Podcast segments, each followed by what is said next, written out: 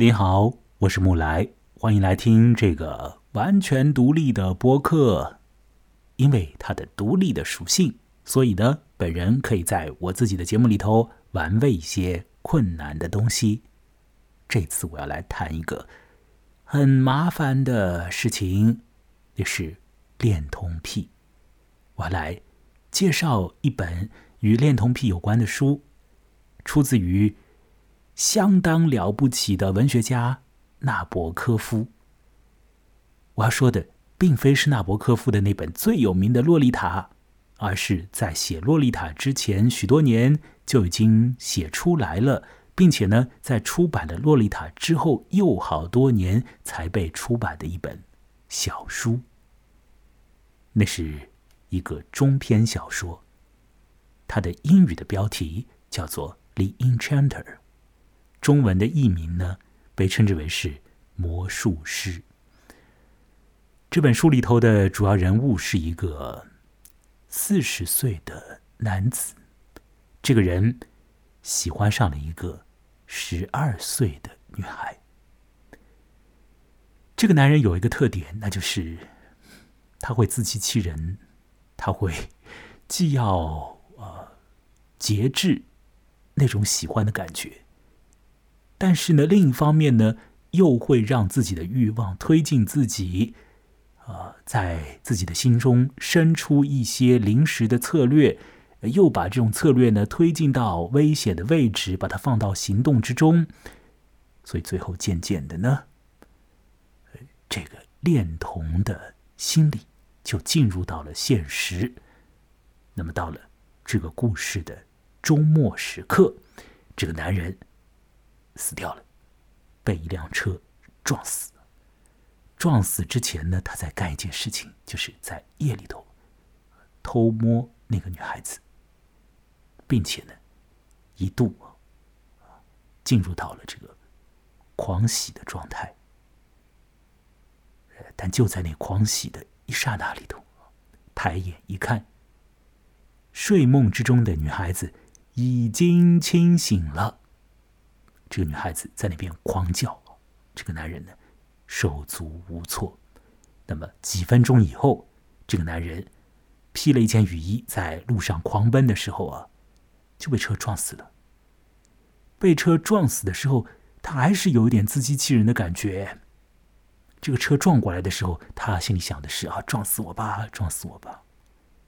但真的撞到了，他会想，不要把我撞得太稀烂。但是。啊他就是被撞死了，很痛苦、很麻烦的一个状态，恋童的状态。呃，但这本书本身呢，又写的是很精巧的、很稠密。呃，里头的语言如同纳博科夫呃一贯所有的那种语言那样，非常的精彩这次的节目里头呢，我要介绍一下这本书啊。之所以要谈到这本书，是因为我做了上一期的节目。呃，如果你一直在听本人的录音的话，那你会知道呢，在上一期的节目里头呢，我谈了一次爱情，那是一种麻烦的爱情。我说到了在清代的时候呢，有一个善于写词的人呢，叫做朱彝尊。这个人呢，他活到八十一岁。那么，在他二十岁的时候呢，有一种不恰当的爱情，足以构成他一生一世里头的人生污点的这种爱情啊，就出现了。然后，这种爱情呢，就伴随他一辈子。哎，那个被爱的人老早死掉了，但这个爱情本身啊，伴随他一辈子，并且呢，穿透了这个时空啊。被我都感觉到了，因为他把那个爱情啊写在了他的词，写在了他的诗里头，那种东西留存下来了。呃，朱一尊在他二十岁的时候喜欢上了一个十三岁的女孩子。其实啊，诸位你也晓得，在清代的时候呢，这年龄啊，并不是一个什么样的大问题啊。那当时这个情爱的麻烦在于哪里呢？在于。那个被喜欢的女孩子啊，不是别人，她是朱彝尊这个人的他的老婆的妹妹啊，就是他的妻妹。那你想啊，要在儒家社会里面去呃求取功名的这么样的一个文人吧，啊，你怎么可以去触犯儒家的这个最为关键的禁忌之一呢？那就是伦常里面的这个禁忌，是不是？纵使你有这样的心，你也要按耐他嘛，你也不要把它给流露在你的文字里面嘛，你尽量不要让别人晓得嘛。但是呢，朱彝尊呢，他没有这样啊，他把他的心里头的这个情感呢，显示在了他的词和他的诗里面。呃，当然不是说爱呀爱呀爱呀，没有那么样的呃浅白啊啊，是显示在了他很妙的那些词和他的诗里头。那么那种东西呢，没有被删掉，被留存下来了，穿越了这个时空啊。使得我也可以去见到那种爱，至少是被文字所封存起来的那种爱。也许那种爱呢，和当事人心里头的那个爱呢，还不是同一件事情。但是无论怎么样，我看到了一个在清代那个时候不被允许的、不被容忍的一种爱。好了，那么做完上一次的录音之后呢，我有点意犹未尽啊。我就一直在想着这件事情啊，就十三岁啊，呃，初恋的时候，呃，您初恋的时候是几岁啊？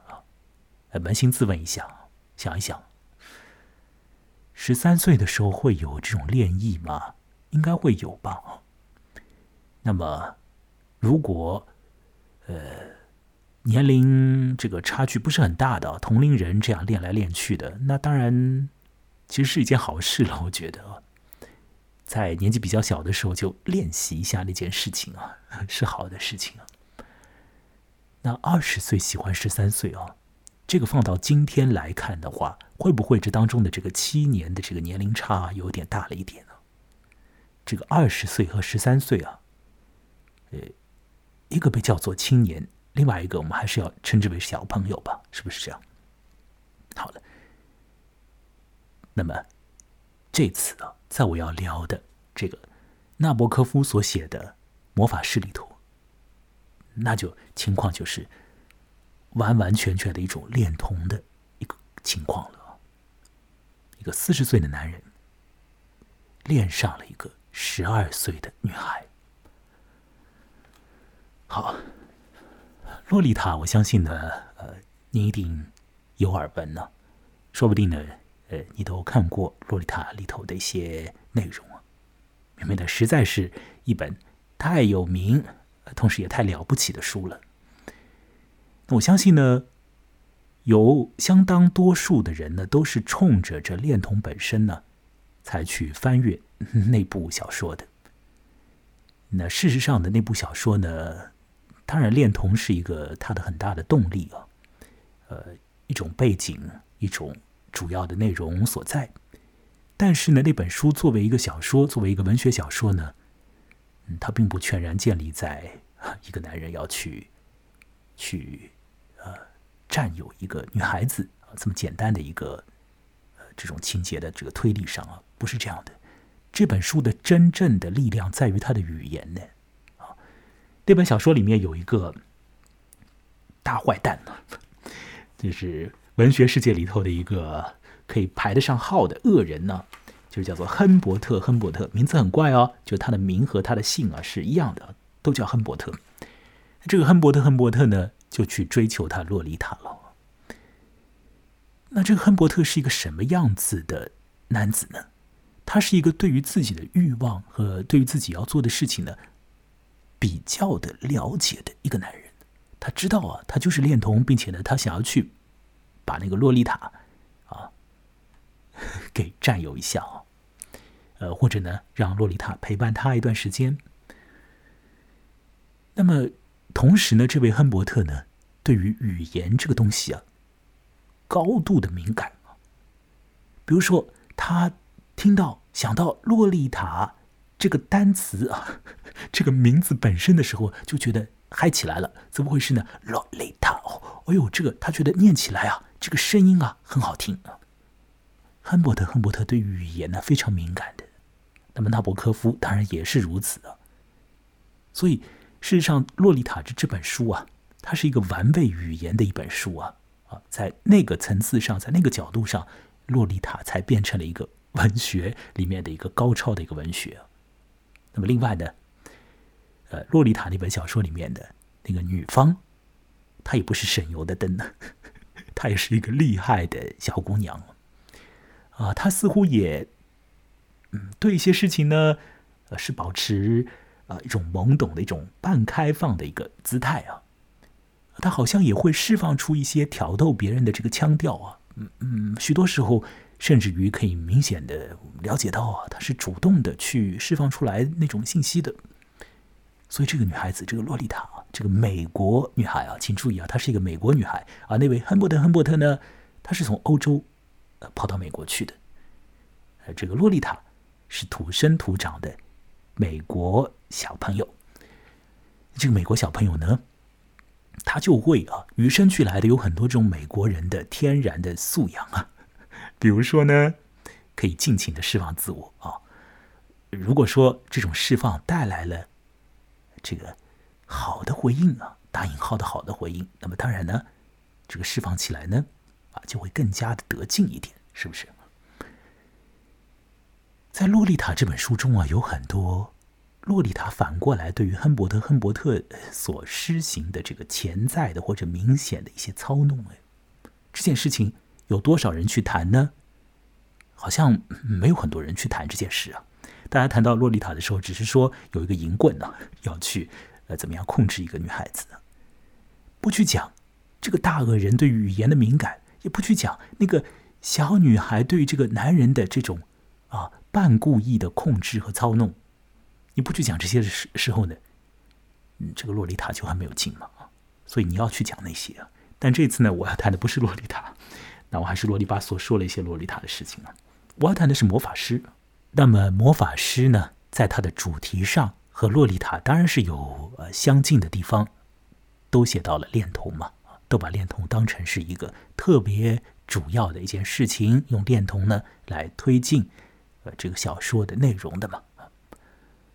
但是除此而外，我会觉得这两个作品之间其实是有很大很大的差异的。怎么讲呢？因为这两个作品，这两本书里头的那两个人，他们不相像。我的意思是说，《魔法师》里头的那四十岁的男子和《洛丽塔》里面的那个大恶人亨伯特·亨伯特不相像。《洛丽塔》里头的那位洛丽塔，了不得的小女孩，和《魔法师》里头的那个。我们都有点看不清楚的女孩子，不一样，不一样，很不一样。既然那么不一样，所以魔法师和洛丽塔，他们是有区隔的作品。我等一下来说，这不同在于哪儿啊？我先来说呢，魔法师这本书呢，啊，是纳博科夫，啊。他用俄罗斯文所写的。纳布科夫在一八九九年的时候呢，出生在俄罗斯。呃，出生在上层社会啊，他是贵族的后代啊。那么，因为革命，所以呢，他们家就流亡出来了。到了巴黎以后呢，这个纳博科夫。还在用他的母语俄罗斯文在写一些东西。那么，在一九三九年末，他就写了一个体量不是很大的作品，那便是日后的这个魔法师啊。当时用俄罗斯文所写，写完之后放在那儿，一度就弄丢了这个稿子，或者说那个稿子呢，大概就呃没有呃被好好的去再拿出来对待一番呢，就搁在那儿。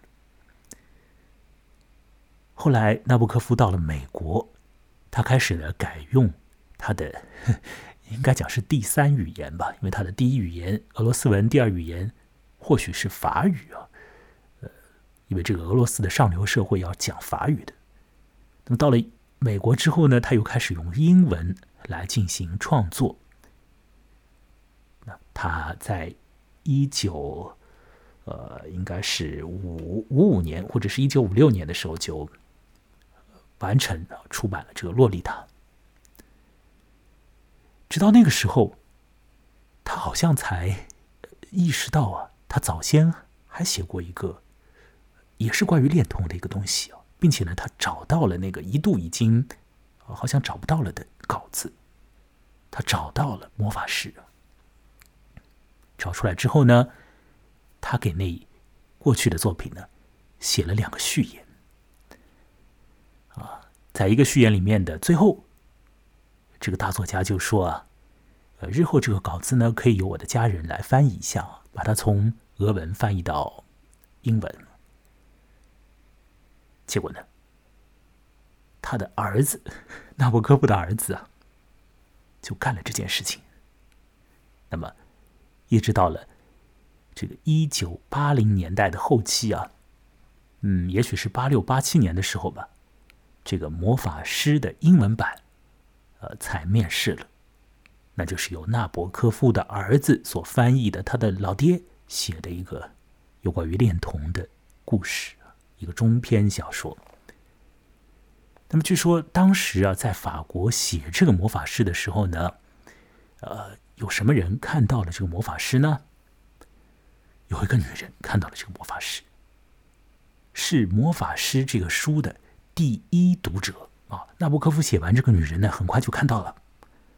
那么事实上呢，纳博科夫的基本上所有的他的日后的这种有名的小说啊，这个女人都是很快的，第一时间就看到了，并且那些书呢，如果你翻开他的扉页啊，会看见那些书上面呢都写着这个女人的名字啊，叫做薇拉。薇拉是谁呢？就是纳博科夫的夫人呢。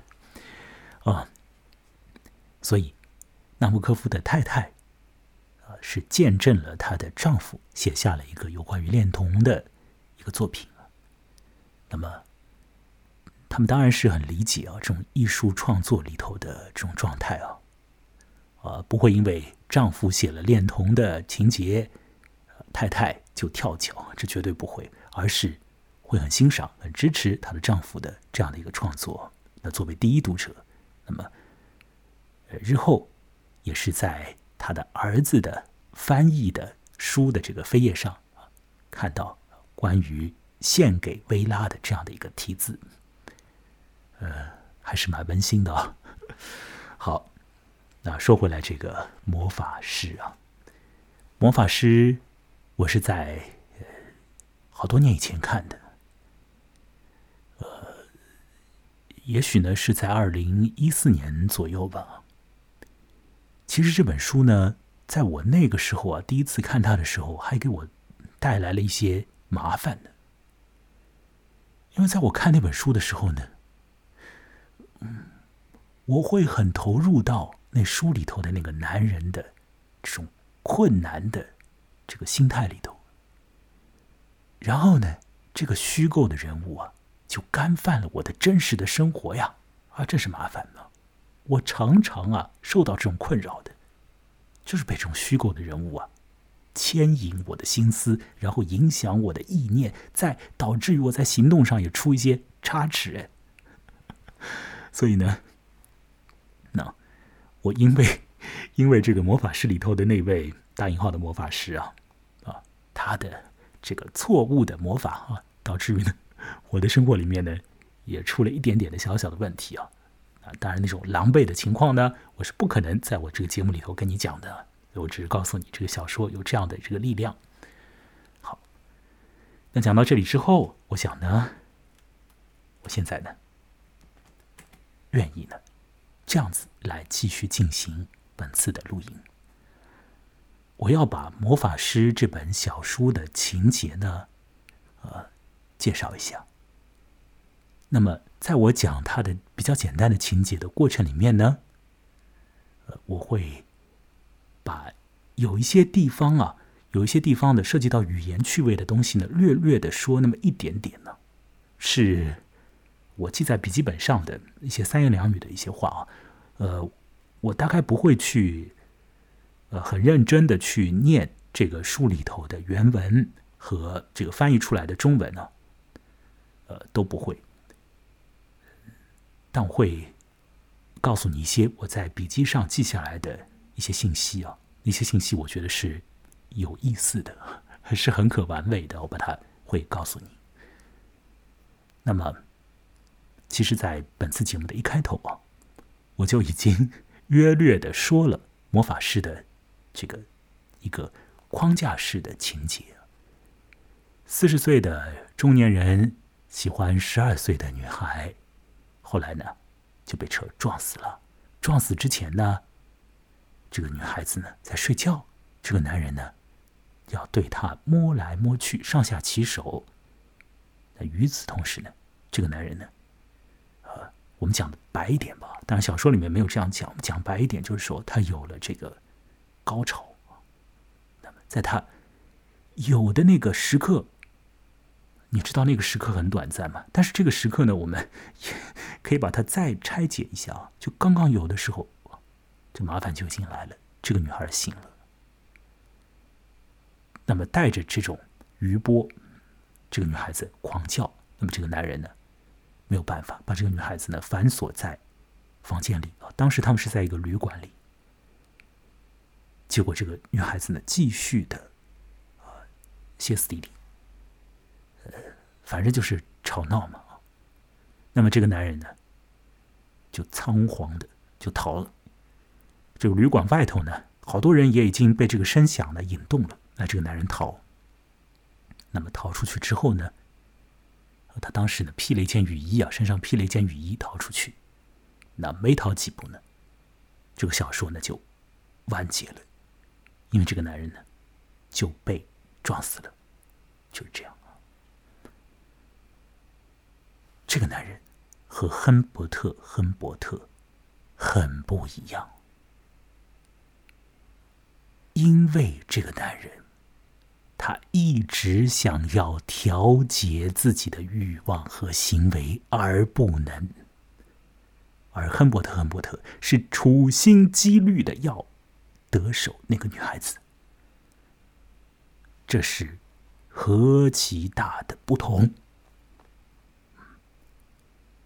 魔法师里头的那个主人公，他一直想要做自我控制，可是又一直不能控制。那么他的这种不能控制，在这个小说里面是一个很有意味的东西啊！我等一下再来说。魔法师里头的那个女孩，不具名的女孩子，她的名字都没有被提到，和洛丽塔也是太不一样了。洛丽塔遇到那种事情啊，诸位啊，她可不会哇啦哇啦叫啊，或者说她纵使要叫呢，又会有另外一种方式啊。洛丽塔，哼，她可是很了不得的。但在魔法师里头，这个女孩子她真就是一个女孩子啊。嗯，她不会去突然之间就开始耍一个心机，她做不到。她的身上有什么特色？仿佛没有任何特色，就是这样的一个普普通通、寻寻常常的。连名字都没有被交代出来的，连她的容貌都没有被特别清晰的写过的这么一个女孩子，就是这样。《洛丽塔》是一本复杂的书啊，你也可以用一个可能听起来会有一点嗯，让你就是有点不舒服的词，就高级啊，就是它是一本高级的书啊。那么这个。魔法师呢，它实质上同样也是高级的，只是里头的很多东西，啊，它更加的，呃，这个更加的去除了很多很多包裹它的东西啊，就某种心理的东西更加裸陈在我们读者的面前。那么这个裸陈的方式呢，又是用相当精彩的语言把它给呈现出来的。这个语言里面的修辞也是了不得的啊，非常的妙啊。纳博科夫就特别善于做啊这种高超的修辞的，他要做的比喻啊之类的都是很妙很妙的，绝对不是像村上春树那样的用那种特别呆呆的那种方式去形成他的那个调性啊，不是那样的。当然，村上春树啊，我也是很喜欢啊，但纳博科夫那种就非常的精妙啊。好，那么讲了那么多，那接下来呢，我要放一点音乐。随后，在这个音乐的进展里头啊啊，我就把这个《魔法师》这本小书，这个中篇小说的情节呢，再放慢一点的，再略微更加详细一点的说一说。此间呢，也把我在笔记上记下来的一些，我觉得。特别有意思的那种涉及到修辞的地方，或者涉及到语言里面的小趣味的地方呢，就是略微的说几个地方啊。呃，好，我们这次的节目接下来就这样子来操作好了。那我要放的音乐呢，来自于美国的作曲家菲利普·格拉斯。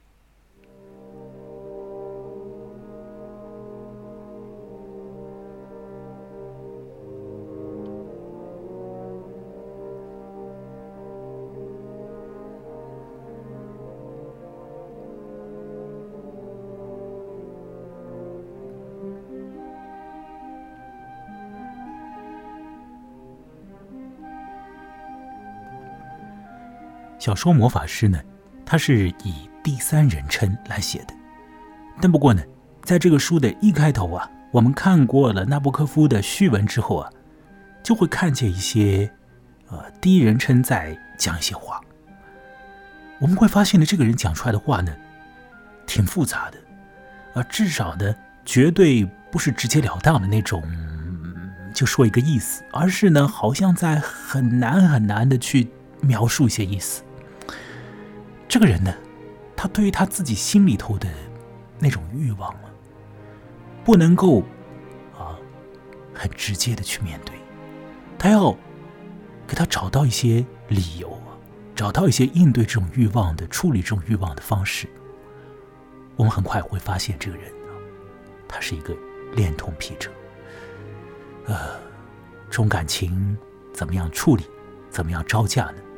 如果这种感情，如果这种欲望，它是与生俱来，它不是一种选择，那你怎么样在你的人生之中与这种欲望共处呢？这个小说开头的时候呢，谈到了这个男人的一种困难的时候，我觉得很有意思的，呃，用了一个一种比喻，说是，呃，如果说有一种欲望是。父爱式的欲望啊，那么另外一种欲求呢，就是纯然是情色式的。那么我们的不幸的当事人，他会觉得呢，他就是一屁股坐在了这两种东西的中间呢。至少他自己好像觉得他是被卡在中间的。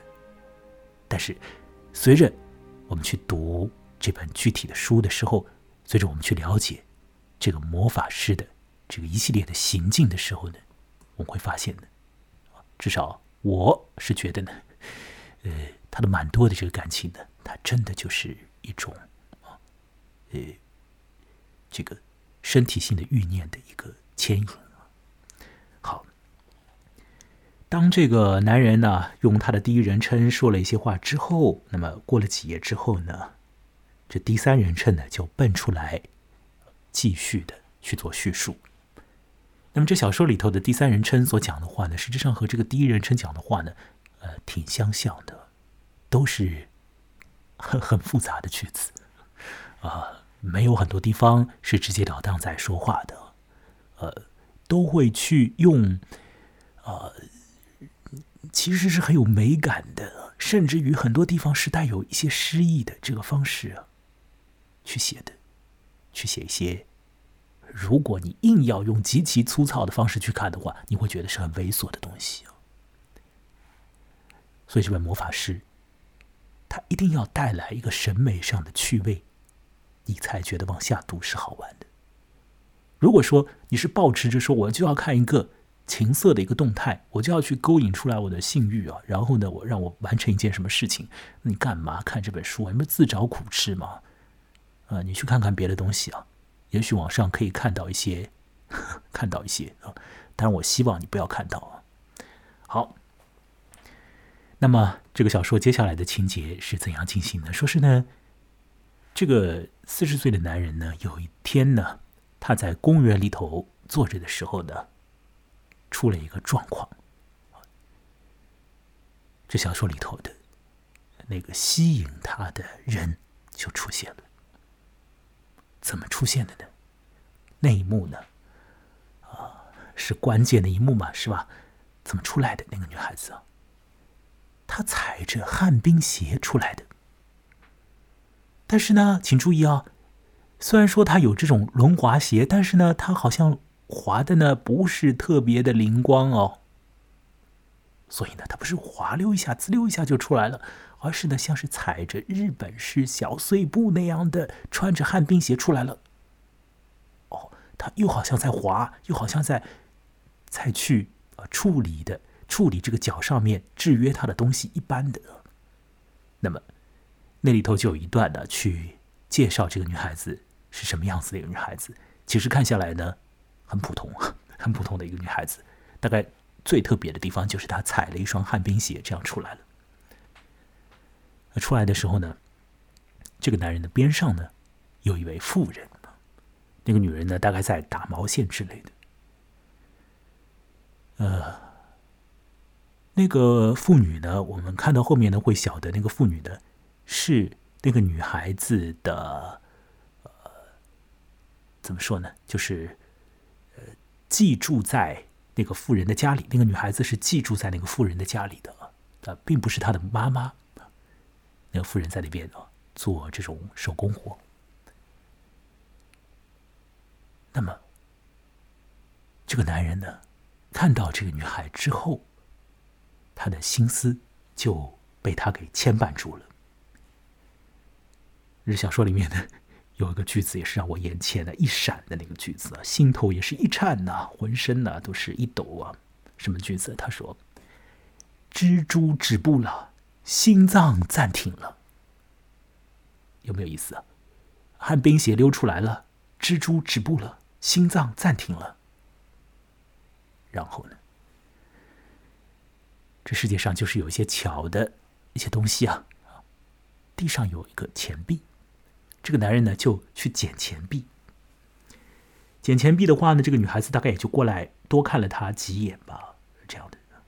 这时候，这个幕啊拉开了，什么样的幕拉开了？就是一个男人不得不去处理他的欲望的那场戏的幕啊。他就拉开了。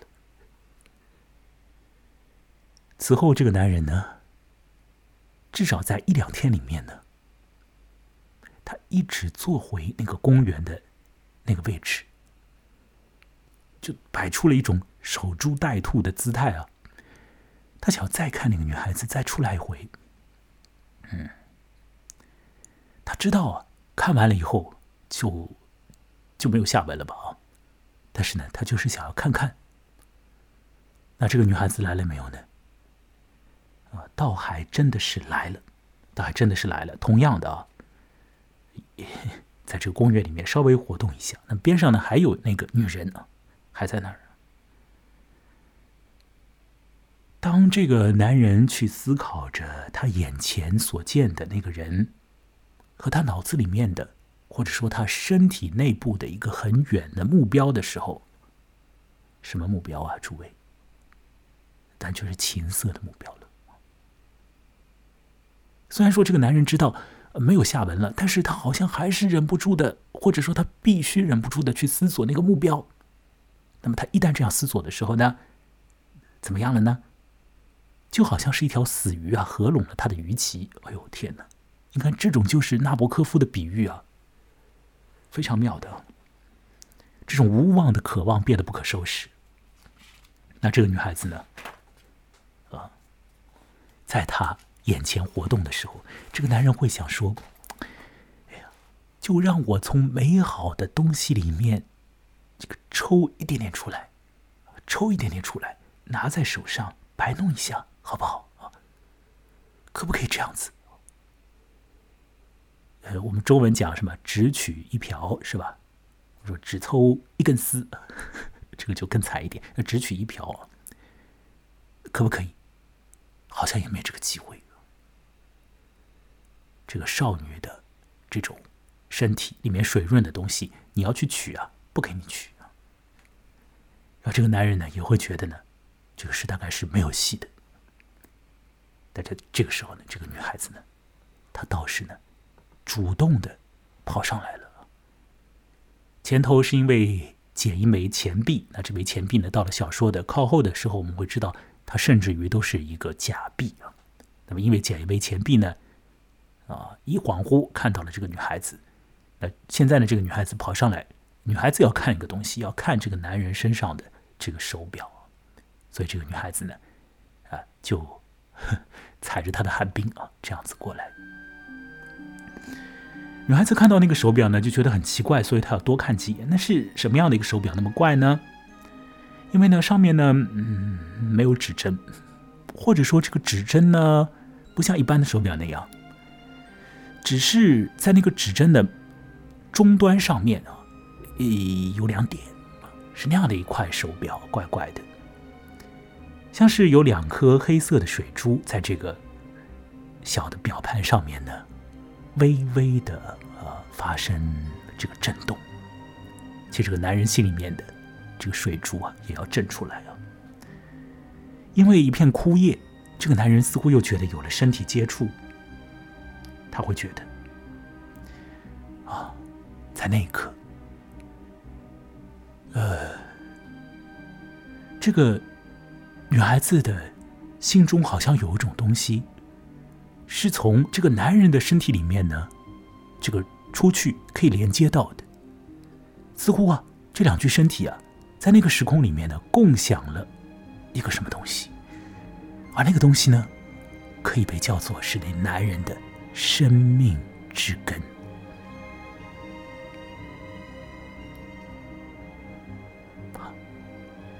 这个男人在公园里面等候、盼望、期待，要做一个无望的动作，就是再看一下那个踩着旱冰的女孩子。结果那个女孩子主动跑上来看了几眼他的手表，而在那个时候呢，或者在那个阶段里面呢。这位不惑之年的男子呢，也同在他身旁的那位，呃，做手工活的这个妇人，就开始讲起话来。那么这个妇人呢，就说道：“这个女孩子的妈妈很不幸，当了寡妇了，身体也很弱呀，在家里头。”讲到这些的时候呢，不知道怎么回事，也不知道谁讲起来，呃，有了一种念头啊，就出现在这个男人的心里头啊，就怎么回事呢？这个男人就想啊，我是不是可以呢，跑到那个寡妇家里面去啊，买几件家具啊？他已经当了寡妇了嘛，他说不定不要用那么多的呃器物啊。呃，并且他的女孩也已经寄养在别人的家里了，是吗？是不是可以去买几件家具啊？这个意思可能是那个呃做手工的那个妇人提出来的吧？啊，反正呢，就有了这个念头，就产生了。好了，这个念头一来的时候啊，这个小说里面的一种关键出现了，什么东西呢？就是这个男人呢。他开始去听任自己的直觉驱动自己。我们往后看这个小说的时候，会发现呢，或者会了解到，这个男人呢，在有一些的事情上啊，他是有策略性的。但是这种策略背后呢，又有一种原始的直觉在推他。那种直觉。如果硬是要用心理学家的这个说法来说的话，也许有一些人会说那是你的本我啊之类的。那弗洛伊德那一派啊，什么本我、自我、超我之类，本我是一种生命欲望、利比多什么之类的。纳博科夫啊，完全不信这一套的。纳博科夫呢是一个很很不喜欢弗洛伊德那一派的人呢，他不相信弗洛伊德说的话，所以什么本我驱动啊、利比多啊什么的，他他小说里面他不会不会去表现这些，但是呢，他确实在表现一个男人，这个男人呢就是被一种东西啊推了，这个东西呢推着他，使得这个男人要去做一些有策略性的事。那这个推他的东西是什么呢？纳博科夫啊非常厉害啊，他给了一个说法。那个说法真的是非常妙啊！我觉得，他说啊，那个时候啊，这个男人呢，像是一名棋手，不是骑在马上的骑手啊，是下棋的棋手。啊，纳博科夫有一个大爱好，下国际象棋。呃，当然他还有一个，也算是爱好，也算是半专业的，或者也算是专业的一件事情吧。就是他研究蝴蝶，他去抓蝴蝶，研究蝴蝶。那下棋也是他的一个平时呃生活里面一直要做的一件事情那么他现在就说啊，这个四十岁的男人呢，他像是一名棋手。然后请注意啊，那棋手的话，下棋的话，你要讲求策略嘛，是吧？但是呢，有很多时候啊，这个下棋的人呢，在运用他的策略之前呢，他先要有一种直觉。这是什么直觉啊？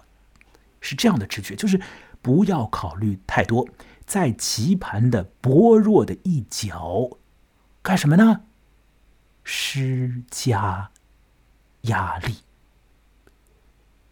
不要想太多，在棋盘的薄弱的一角去施加压力。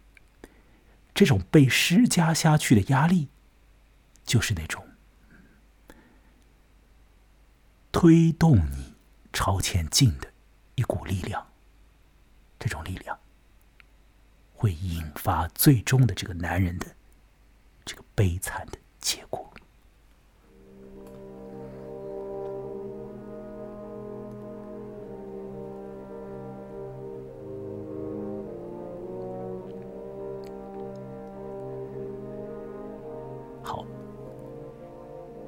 我们的这个主人公啊。四十岁的不惑之年的这个男子啊，按照小说里面的一些隐隐绰绰的讲法呢，他的生活呃是衣食无忧的，好像是一个珠宝商人一般的，所以他比较的有钱呢，也比较的有闲。那么现在他有了一种直觉上面的一个压力，这个压力就是他看到了一个小女孩，他觉得他就是要。在这个薄弱的地方呢，再进一步，就是要再靠近小女孩一点。那怎么靠近呢？现在，在他的这个生活的棋盘里面呢，有了一个进前一步的方法，有了一个，有了一个路径。什么路径？就是你先去找那个女孩子的妈妈，那个寡妇。你去找那个寡妇，呃，比找那个女孩子来的更加的合理合情。呃。你可以一个理由去找那个寡妇，就是要去买一些寡妇家里面的家具啊，因为这个寡妇呢正好也要去卖她的家具。那么以这个方式接触那个寡妇，那么再看看有什么机会呢？就再碰到那个女孩子，这不是很好吗？所以这个四十岁的男人就开始听凭他自己的心里头的那份压力，去找那个寡妇。那么，他找到了啊！当然，他找到了。寡妇是一个什么样子的女人呢？我们的这个作者，以及这书中的那个恋童癖者，都不想好好的描述她。在讲到她的眼睛的时候呢，作者都说那种眼睛呢，不能被描述啊。我再多讲一行啊，再多讲几个词，这个眼睛呢就被描述了，那就不对了。所以呢，我就讲到这里就为止。你听听看这种句子啊，是不是非常有劲啊？他说这个眼睛啊，我不可以去描述，我绝对不可以描述，因为它是绝对不起眼的眼睛。我再描述下去，它就起眼了，我绝对不可以描述了。可是他这样啰嗦的讲了一行，他不是又把这个眼睛给描述出来了？那是一种多么怪的呃，或者说多么有劲的这种。文字啊，那这个纳博科夫就是非常善于写这种文字的。那不管怎样，这个四十岁的男人呢，见到那个寡妇啊，那么就看那个家具啊，买一些家具。那么寡妇呢，和他交谈了。那么，在这个一来一回的过程里，还不能够那么快的就决定要买什么家具啊，这种大件嘛，是吧？要多看几回，那么决定好要买了以后呢，还要来搬一下之类的，所以要来来回回的。那么在这个过程里呢，这个男人呢，又是就是听凭他的直觉里面这种推动的这个力量啊，他就会觉得说，要和这个寡妇呢多有一点的交往，这样子的话呢，就再多几层的可能去见到那个女孩子。那么讲到这里，我必须得说，在寡妇家这个女孩子是不出现的，因为我前头已经讲了，这个女孩子已经被寄养在了另外一户人家家里头了。那么在寡妇的那个家里头呢，就是一男一女在那里啊。那么家具呢，呃，一件一件搬出去啊，这个房间呢腾空一点是一男一女在这房间里。那么男方会表现出一些这种亲切感嘛？那这个女方呢，她也就啊顺着这个男方的意思啊，也靠近他。比如说这个寡妇呢拿出相册给他看，啊，告诉他他以前长什么样子啊，给他看看他以前的经历。看起来呢，总归要比现在呢好看一点呢之类的。好像呢，这个女人呢，在极尽她的可能呢，让这个男人看见过往的她可以当新娘的那种外貌底下的一点点的闪烁出来的特征的残留。这个女人好像在做这样的事情。这个男人呢，哎，他也接应到了这个感觉。在那个年代，看相册。非同小可，你接下来要做点事情的，否则他干嘛给你看相册？所以这时候又来了一个很有意思的修辞啊！这种修辞在这个小说里面是，反正每一页都会有。这个修辞我特别把它记在我的笔记本上，说是什么呢？这个男人啊，他的有一个心理的活动，他在想，有些时候呢，像是我们在解数学题一样啊，我们在解数学题的这个过程之中呢，有的时候呢，一些数字呢会被拿出去。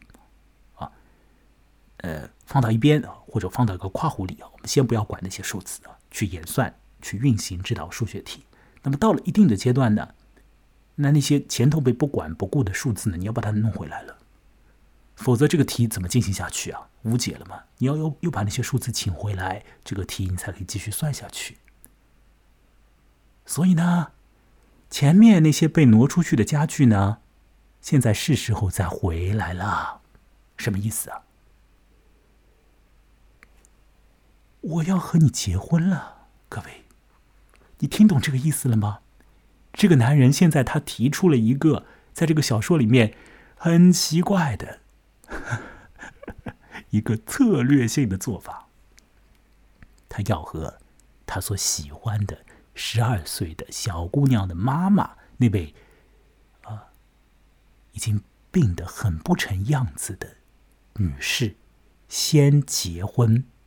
然后盼着那个女人去死，这样子的话呢，他可以名正言顺的以这个父亲的方式啊，再去好好的与他所喜欢的女孩常年的相处下去。所以，他向那位寡妇求婚了。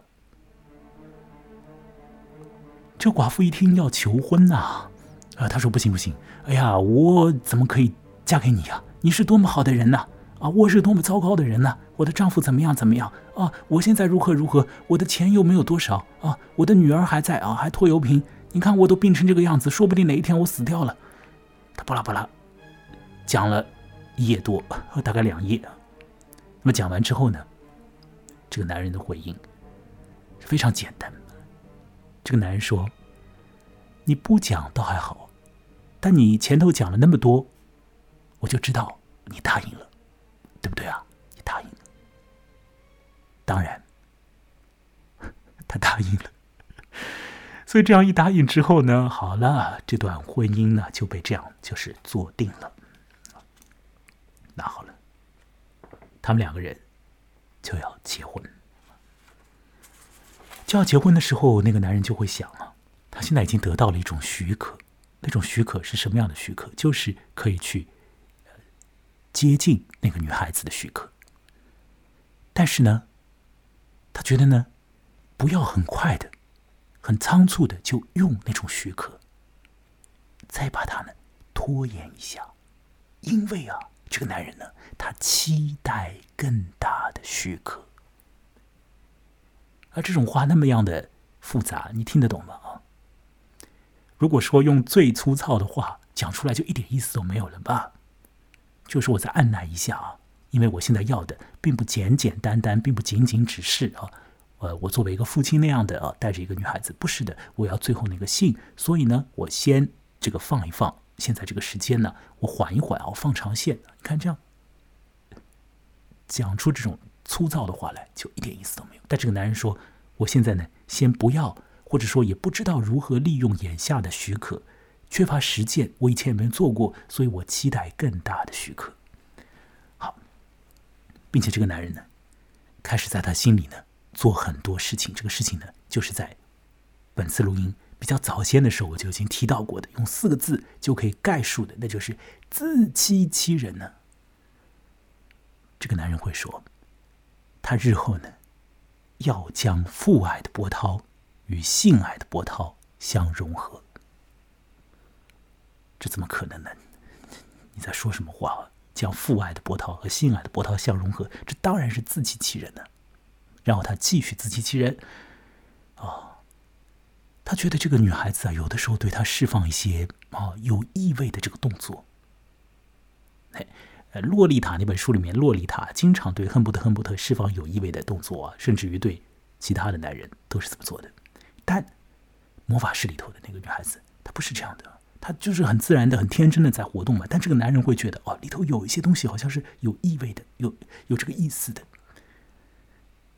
啊，到了那里啊，各位要知道，就是毕竟啊，他要和那个寡妇啊重组家庭嘛，所以这当中呢，可能这个女孩子她的这个身形啊。也会闪现几次，也会跑过来几次，大概是这样。但这个女孩子基本上是不会到那个她的妈妈的这个住户里头来的。这个男人会想呢，这个女孩子呢，她为什么要表现出这种好像对我有意思的动作呢？她可能呢八分之七是出于习惯的，就是天真的那种习惯流露出来一些啊少女身上那种诱人的东西啊，还有八分之一，她应该就是卖弄风情啊。这个男人会这样想，自欺欺人啊。好，这个男人呢，继续想，他要安安静静的等待，他要在女儿和那个人之间做选择。请注意，他已经很在状态了。女儿和那个人，那个人就是指他的那，就是他迎娶的那位寡妇嘛。迎娶那位寡妇啊，听起来是不是怪啊？这个句子啊，他要娶回娶到家里头来的那个病殃殃的女人。他叫他那个人，他都不会叫他为妻子的。但他喜欢那个女孩，他他已经决定了，这是他女儿。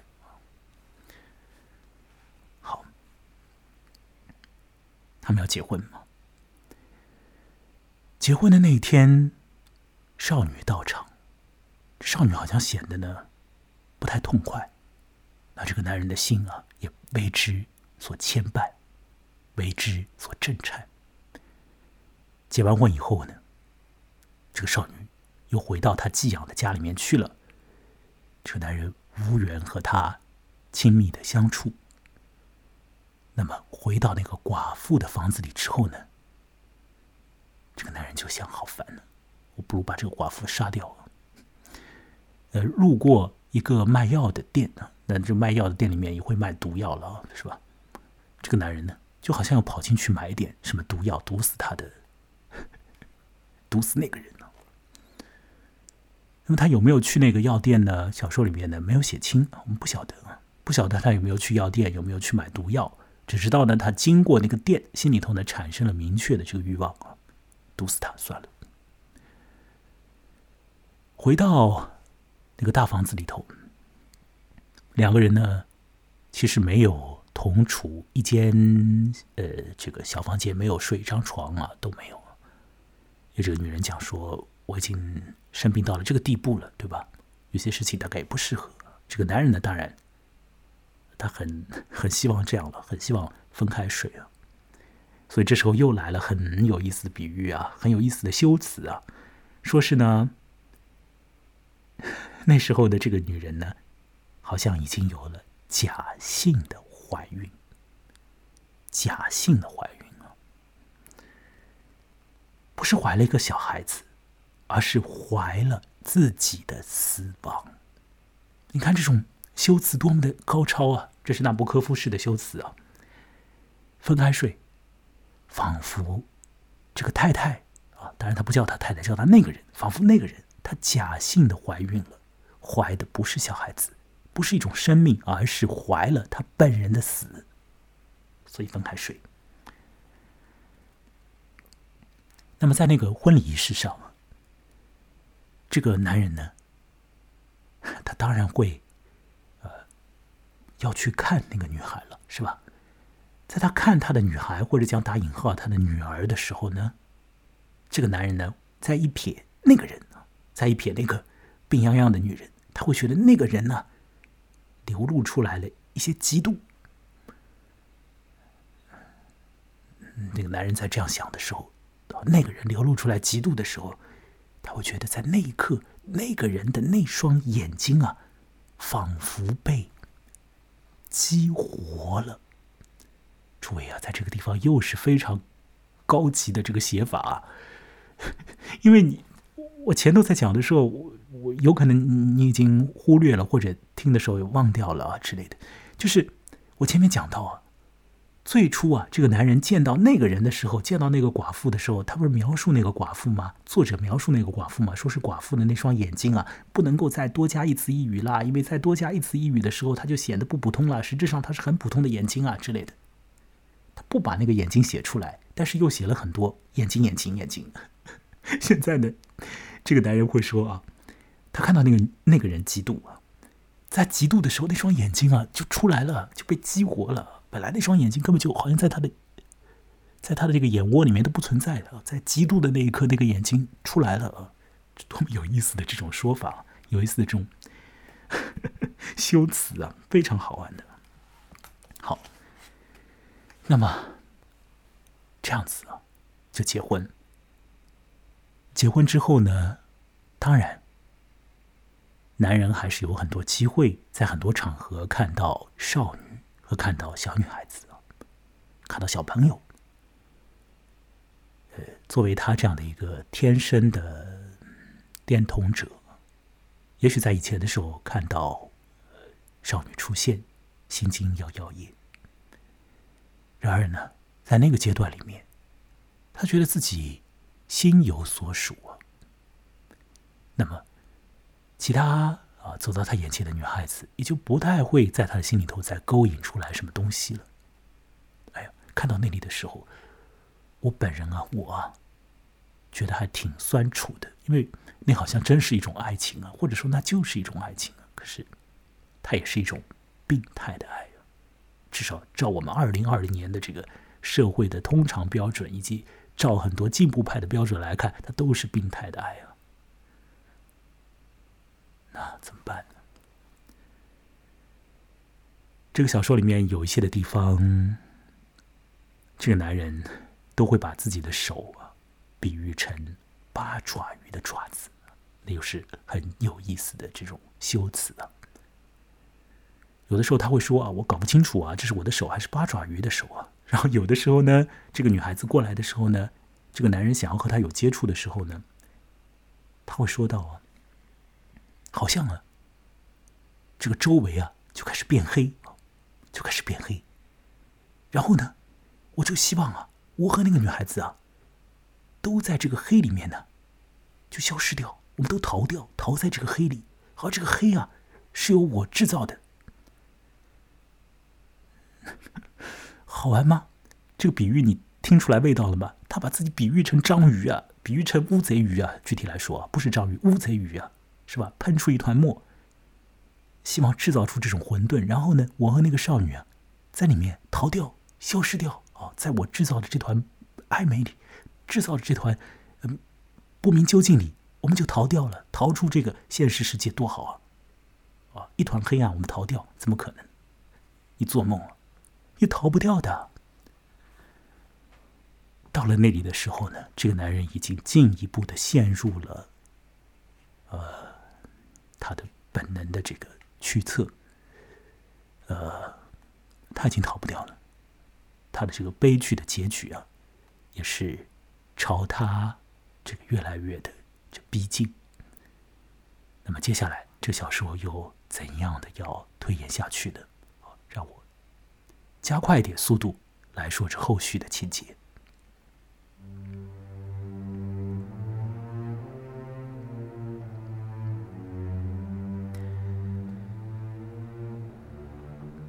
那个人，那个男人所娶来的已经病得不成样子的女人，她真的活不了几天了。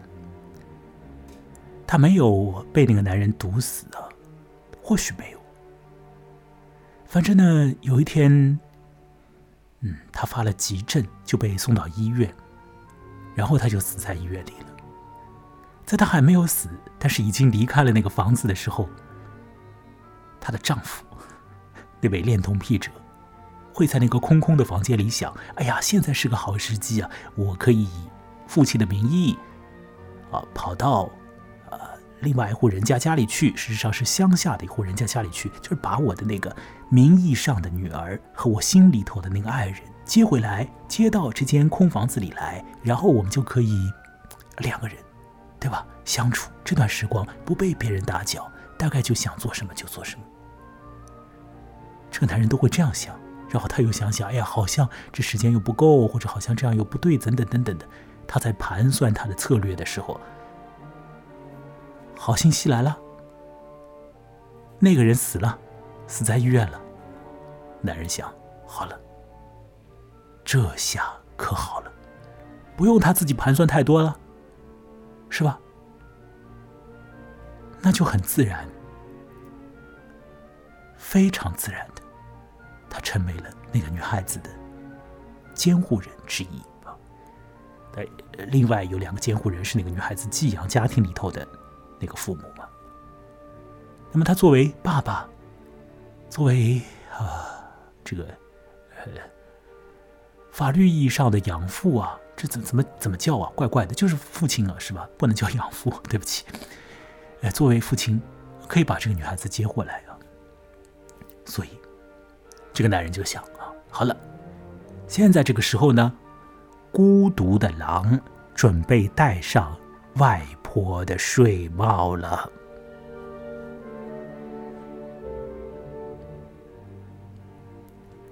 但是，他想，还可以再缓一缓吗？还可以再缓一缓，因为这个好事情啊，已经确定了。那么不要操之过急了，慢慢来，慢慢来。先把那葬礼办了，在葬礼上呢，这个女人的一些亲戚啊、友人啊跑过来啊，当然会说一些致哀的话。里头呢，有一位妇人呢，对着这个恋童癖者的讲啊，说：“哎呀，现在情况都已经这样了，你以后啊，一定要当个好爸爸，要照料好。”这遗留下来的这个女孩子，要把她视作是亲生的一般呐。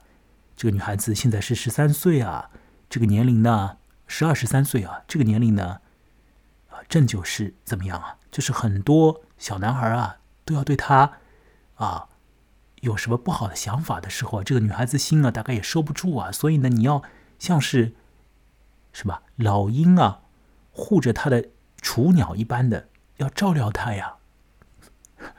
这个男人听这种话，他心里面呢狂笑，哎，太好了，他不正就要做这种事情吗？好，那么当这个丧事啊弄完之后，这个男人呢就正式的要把这个女孩子接回来。这个女孩子的寄养的家庭里头的那对父母呢也同意啊，也觉得这个没有话讲啊，呃。可以把这个女孩子交托出去。那么到了那一刻呢，这个小说呢，实质上已经运行到了它的非常靠后的部分。这女孩子又坐上了车，和这个男人呢一同离开啊。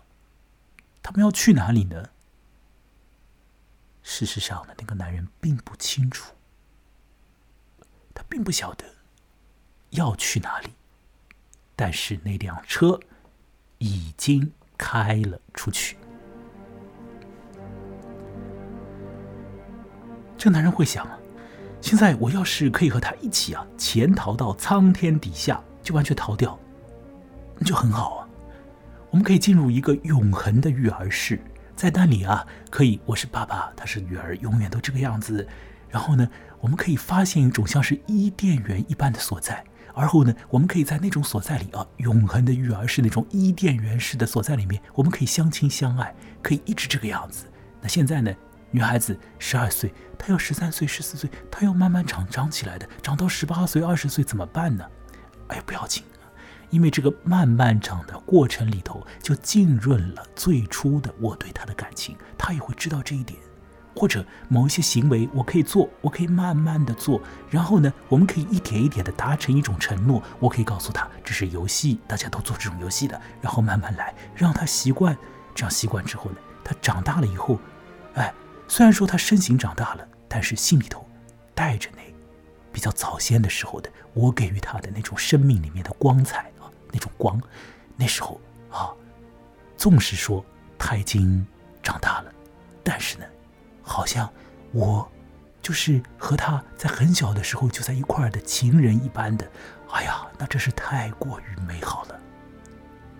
诸位，这个男人在车上竟然想着这些，竟然想着这些，这是多么的可悲的一个男人呢，在那一刻。他竟然觉得生活就要变成童话了，但是稍加一些理智的运作，他又会觉得那就是不现实的。那他要推进这段行程，他也不知道去哪里，所以这个车就继续开，继续开。然后呢，终于啊，在一个旅馆那里停下来了。旅馆呢，说是也没有双人床，啊，没有这种房间了，只有大床房。男人一听，开心的不得了啊，对吧？这正合他意。那么进到那个房间，女孩子说：“就睡这里吗？”男人说：“就睡这里啊。”女孩子已经非常疲惫，所以她就要去就寝了，要去睡觉了。那个时候呢，这个旅馆里出了一些事情啊。呃，外面有这种年长的，像是工作人员又像是住户一样的人跑上来说：“啊，你这个男人出来一下，警察找你。”男人心里咯噔一下，出去了。但后来呢，发现没什么事情了，因为警察搞错人了，所以这个男人又回到房间。回到房间呢，这个时候什么情况？女孩子已经基本上已经睡着了，或者讲他就已经熟睡，所以这个男人在那时候。要做的事情呢，就是对这个女孩子上下其手。其实，在那里的时候呢，如果你单独的把那小说快要结束的时候的那几段呢拿出来看，也许的确会有一点的色情的意味。但是，如果你从前往后一直一路跟随这个男人的心里，到那一刻，你会觉得那种情欲里头。涌动着的是多么大的一种可悲的一种东西！真是蛮可怜的一种状态。那么他要在这个女孩子睡着的时候去碰碰她，去碰碰她，那一碰就想再碰一下，碰了这里就想碰那里，然后自己就进入状态。他又觉得那好像不是时候，不是恰当的时机，可是又已经完全不可忍受，所以呢？自然要来的就会来。那么，在某一刻，这个男人就有了一阵的狂喜。可是他抬眼一看，女孩子睁着他的眼睛，他清醒过来了。女孩子清醒着，所以就出现了我已经在前头讲过的。至少讲过两次的事情，就是女孩子哇哇大叫，而男人手足无措。他把女孩子锁在房间里，然后逃出去。他披了一件雨衣逃出去，逃在路上，被车撞到。纵使在被车撞到的那时候，他还在欺骗自己，觉得说啊，这个车最好不要把他撞死。哦，对不起，是这个车开过来的时候，这个男人就想哦，把我撞死算了。但真的撞到了，他又想不要把我撞得太死，但把他撞死。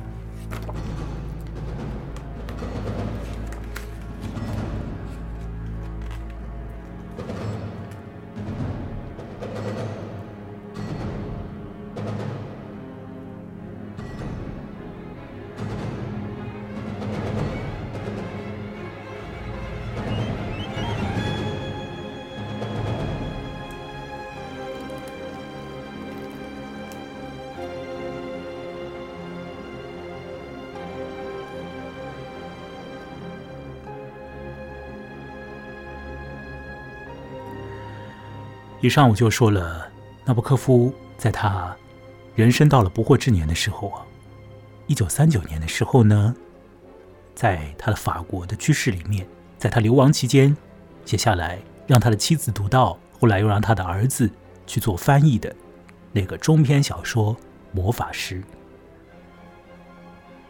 魔法师这个题目呢，我不知道你听到现在。有感到这个题目和小说的内容之间有任何的关系吗？魔法师这个词啊，The Enchanter 在英文里头呢，它可以说是行使巫术的人啊，让别人处于咒语之下的人也可以呃有另外一种的意味，就是一个有这种诱惑度的一个人嘛，也可以有这样的一个意思。呃，这个男人。是一个魔法师吗？那个女孩子是一个有诱惑度的人吗？也许都不是，但是确实就没有办法。呃，天生的就是那样会被吸引，像是下棋的人一样，看到薄弱的地方就要往前进，而在进的过程之中就要运用策略，然后就一步一步的把自己推到。手足无措、张皇失措、乱想八想的地步，那有的时候啊，很多的情志已经用不上了，因为身体逼迫你要那样做。童话的情况当然不会出现，当然不会出现。这个魔法会被一根魔杖掀掉。什么魔杖？讲穿了，阳具。这个小说到了最后的时候。这个男人呢，已经身体的这个器官都触碰到了这个女孩子。那这个女孩子呢，没有被那个东西弄得昏沉，而是醒过来了。那整个小说也就终结掉了。这是一个，就内容来说，有些地方很邪恶，有些地方很荒唐，有些地方很让人伤感啊。啊，比如说。为了接触一个女孩子，竟然娶这个女孩子的已经病入膏肓的老娘啊！这是不是有点荒谬啊？那喜欢女孩子本身邪恶吗？我我不觉得邪恶，因为如果说是在洛丽塔里头那个亨伯特亨伯特身上的话，我会觉得那是邪恶，这毫无疑问的。因为亨伯特亨伯特很清楚自己要干什么，但是呢，在这个男人身上，他心里头有着无法摆脱的欲望啊！但是呢。至少在他的意识层面，他一直要去约束自己。这个我们，你如果说具体看小说，就会明了这些。但他约束不住啊，不能约束，或者说他如同我第三次用这个比喻，就是如同像下棋的人一样的，看到一个有缺漏的地方，就朝那个地方进，就朝那个地方捅，朝那个地方进军。这就是一个下棋的人有的一种直觉和本能。那么。这种本能又引导出来了一系列的策略，这种策略呢，又使得他的生活，一个人的生活崩溃掉。最后没有办法，要进入到童话，甚至于这种神话的阶段那怎么可能呢？那就只能够使得梦醒过来就是能够使得一个在梦中有着淫邪想法的人惊醒过来也使得他的欲望对象惊醒过来那么魔法师在那一刻双方彼此的魔法就都没有了。啊从文字的角度来看，魔法师是非常妙的。那从这个书的陈述的背景来看，当中加了一个洛丽塔，再加上父子之间的共同合作，这个魔法师也是别具趣味。那魔法师呢也比较薄啊，一百来页，所以呢，呃，如果有兴趣，你可以稍微的来看一看，看一看的纳博科夫式的那种难产的这种修辞和他特别的。呃，语句是不是可以触动你的一些心弦呢？本次的节目就进行到这里，就要结束了。呃，恋童天生的恋童者真的是很困难的。那扩展一点说啊，扩展一点说，有另外一些与生俱来的东西携带在你的身上啊，有时候你也必须得按耐啊，那也真是很困难的。呃，很有可能很多人一辈子都做了一个有德的人，但是别人根本就看不见这一点，那你又何必要保持这种德？我最后在说什么话？我不是在教唆你和挑逗你做一些事情，而是在说，嗯，有很多可以探讨的空间的，有很多小说展现出来了一些情况。可以引动一些想法，文字本身非常有趣，在有趣的东西之外，也许可以谨慎的做一些别的探讨。好了，这次的节目就进行到这个地方吧。那么，我最后还是要来说一说啊，本节目呢是完全独立的，所以呢，呃，也要呃在各位听者的支持之下啊，才能够呃运行的健康和。长久一点啊，所以请大家也来帮助我。那么我有微信公众号，请大家来添加，这样呢，我们可以在上面呢进行交流。那么你也可以看到一些更多的信息啊，在微信公众号上。那我的微信公众号的名字和我本人一样，叫木来，羡慕的慕，来去的来。如果呃呃你有可能呃用现实的方式来帮助我，我是非常的欢迎啊。可以在微信公众号上面打赏，那。这样的话呢，我们可以隔空的喝几杯。那么，另外呢，我这个节目也是欢迎你来参与的。那么，有很多时候呢，我们可以进行关于一些具体作品的这样的一些讨论和聊天。那么，另外呢，我自己 也会有一些想法，想要用这种播客为主的形式啊，再去做一些别的更宽泛的范围的这种访谈呢。那反正呢，我也一直是有这个心思，有这个想法。那如果你对上述种种有兴趣，关于文学的讨论也好啊，那么关于一些宽泛的访问呢，宽泛的用音频来做一些事情，呃，都可以来联系我。那么您可以添加我的微信公众号，然后让我知道你要找我，这样的话是蛮方便的，我想啊。所以我的微信公众号的名字是木来，和我本人是一样的，羡慕的慕，来去的来。我在上海的崇明岛上，那。这次的节目进行到这里。如果你在晚上听，祝你晚安；如果在白天的时候听的话呢，祝你有一个美好的一天。再会。